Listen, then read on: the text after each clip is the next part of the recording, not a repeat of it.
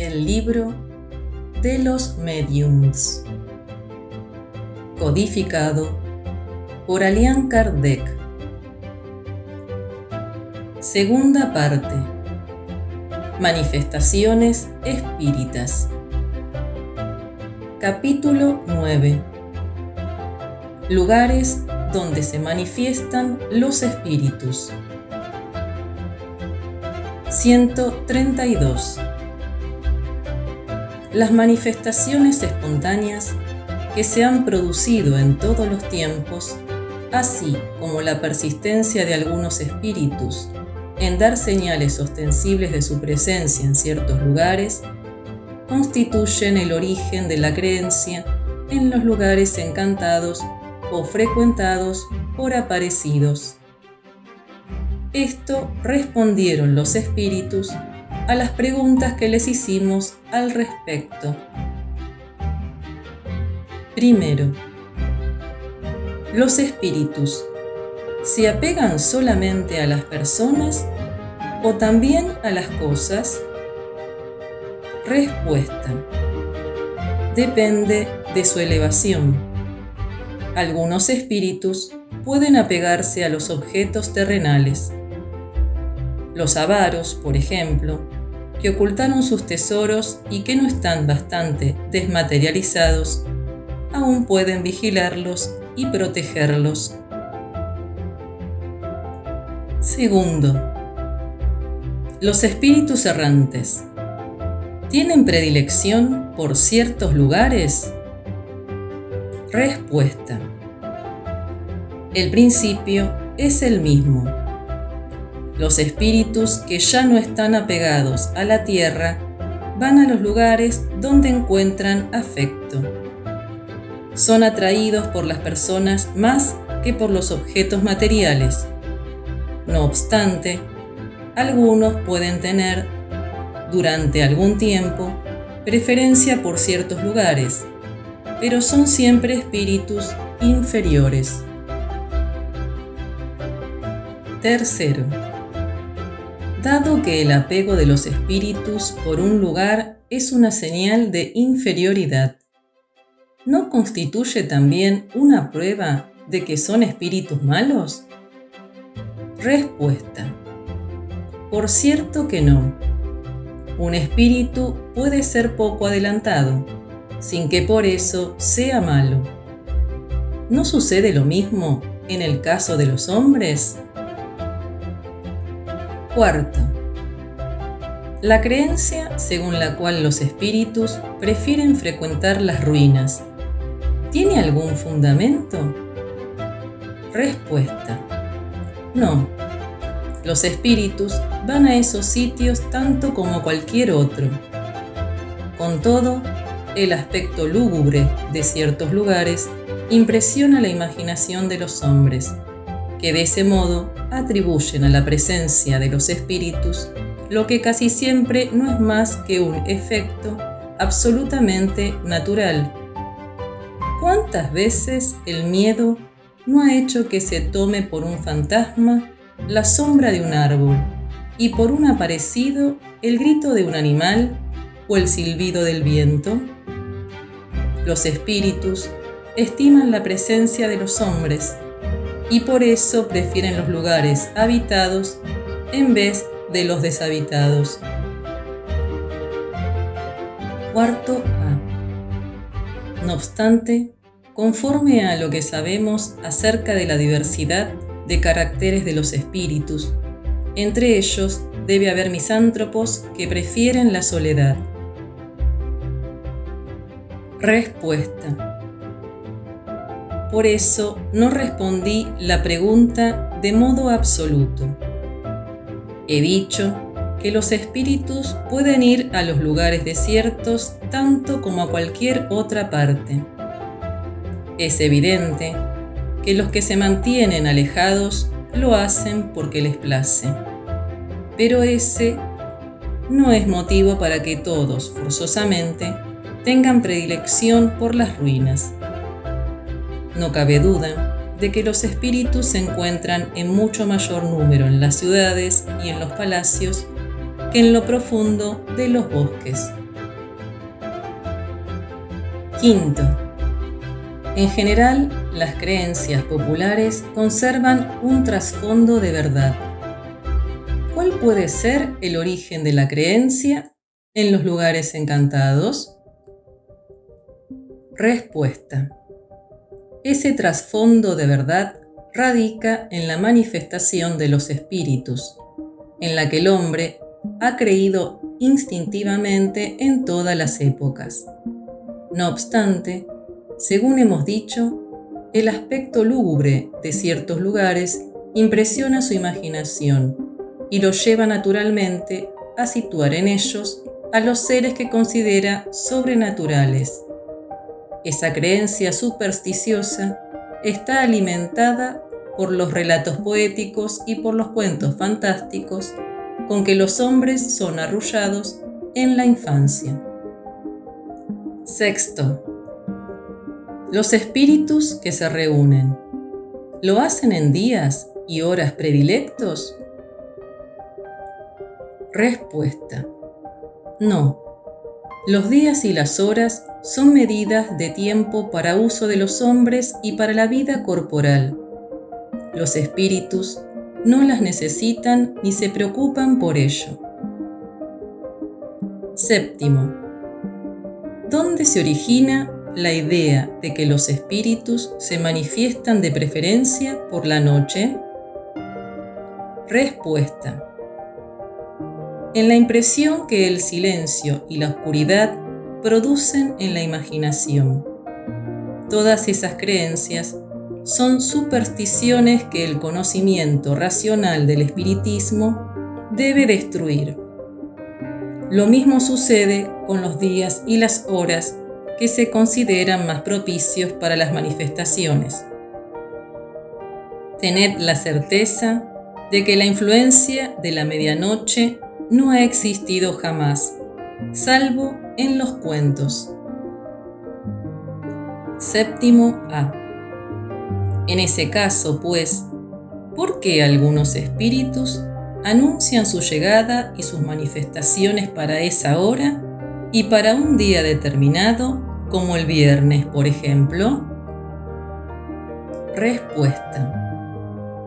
Son espíritus que se aprovechan de la credulidad de los hombres para divertirse. Por esa misma razón, algunos dicen que son el diablo o se atribuyen nombres infernales. Demostradles que no os dejáis engañar y no volverán. Octavo los espíritus.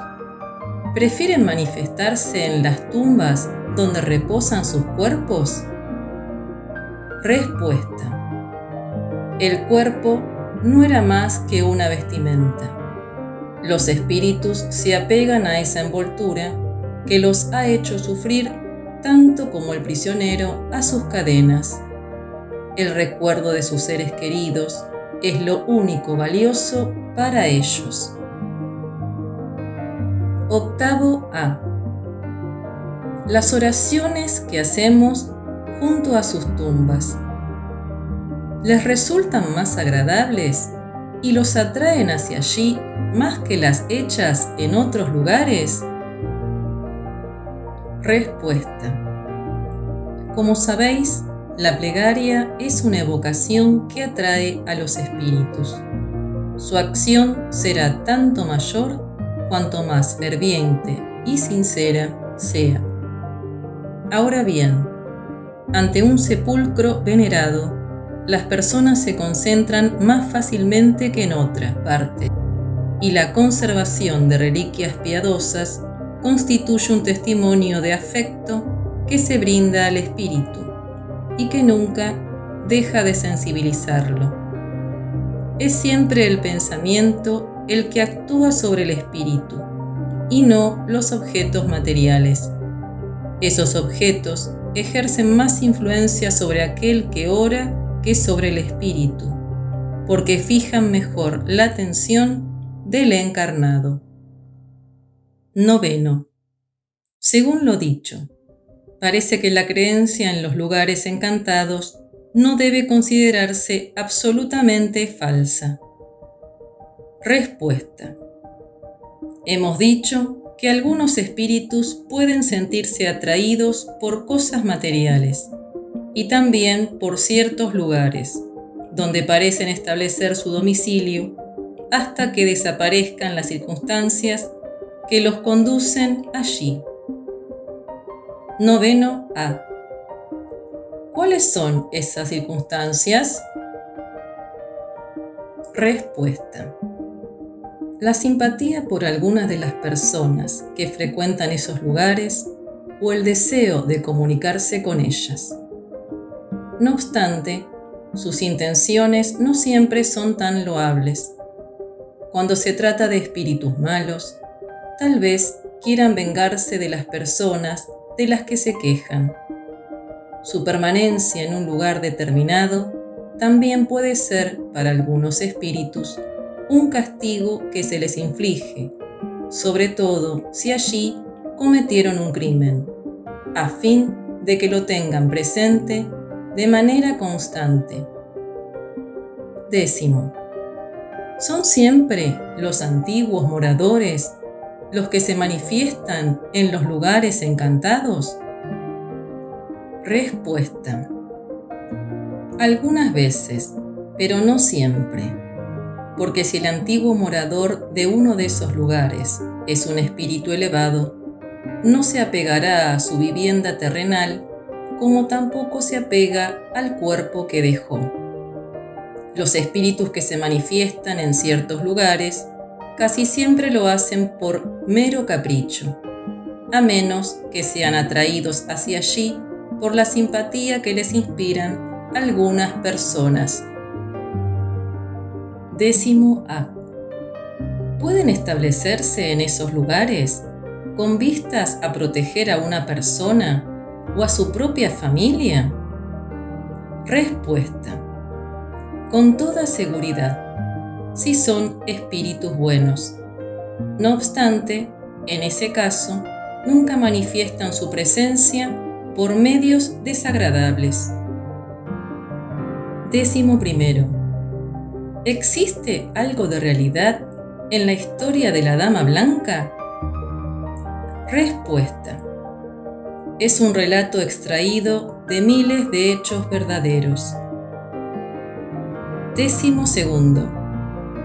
¿Es racional que el hombre le tema a los lugares donde se manifiestan los espíritus?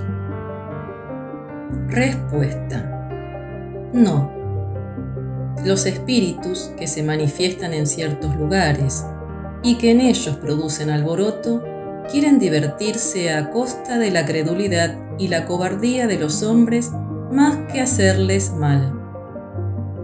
Además, recordad que existen espíritus en todas partes y que siempre los tendréis a vuestro lado, donde quiera que estéis, incluso en las casas más apacibles. Por lo general, solo frecuentan determinadas casas porque encuentran en ellas la oportunidad para manifestar su presencia. Décimo tercero. ¿Hay algún modo de expulsarlos? Respuesta. Sí, pero casi siempre lo que se hace para alejarlos los atrae más aún. La mejor manera de expulsar a los espíritus malos consiste en atraer a los buenos. Atraed pues a los espíritus buenos practicando todo el bien que podáis. Entonces los malos huirán, porque el bien y el mal son incompatibles. Sed buenos siempre, y solo tendréis espíritus buenos a vuestro lado. Décimo tercero A. Con todo, hay personas muy buenas que están expuestas a las molestias que ocasionan los espíritus malos. Respuesta. Si esas personas son realmente buenas, es posible que se trate de una prueba para ejercitar su paciencia e incitarlas a que sean aún mejores. Sin embargo, no creáis que los que hablan sin cesar de la virtud sean los que más la poseen. Aquel que tiene cualidades reales casi siempre lo ignora o nunca habla al respecto. Décimo cuarto.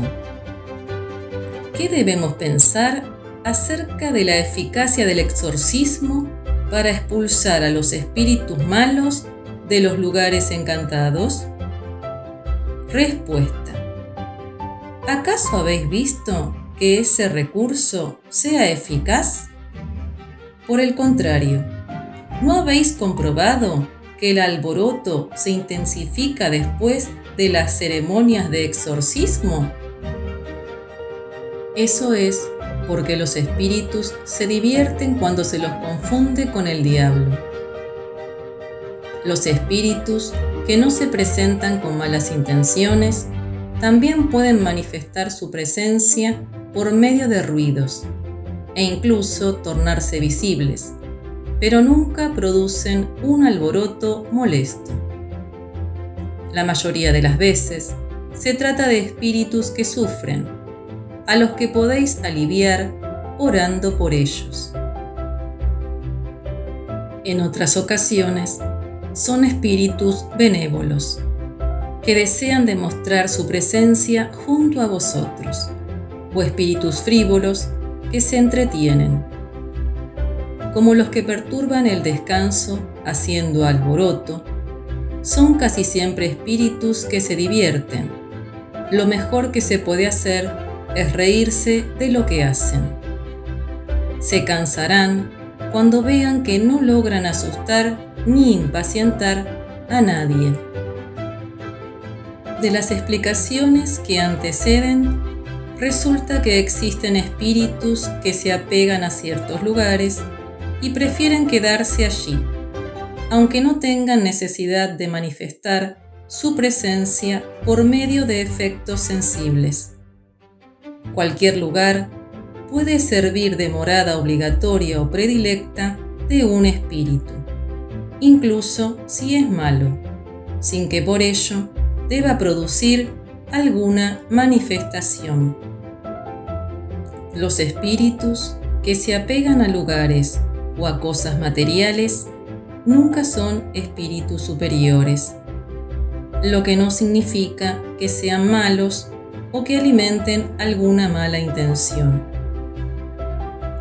Algunas veces, incluso, son huéspedes más útiles que perjudiciales ya que pueden proteger a las personas por las que se interesan.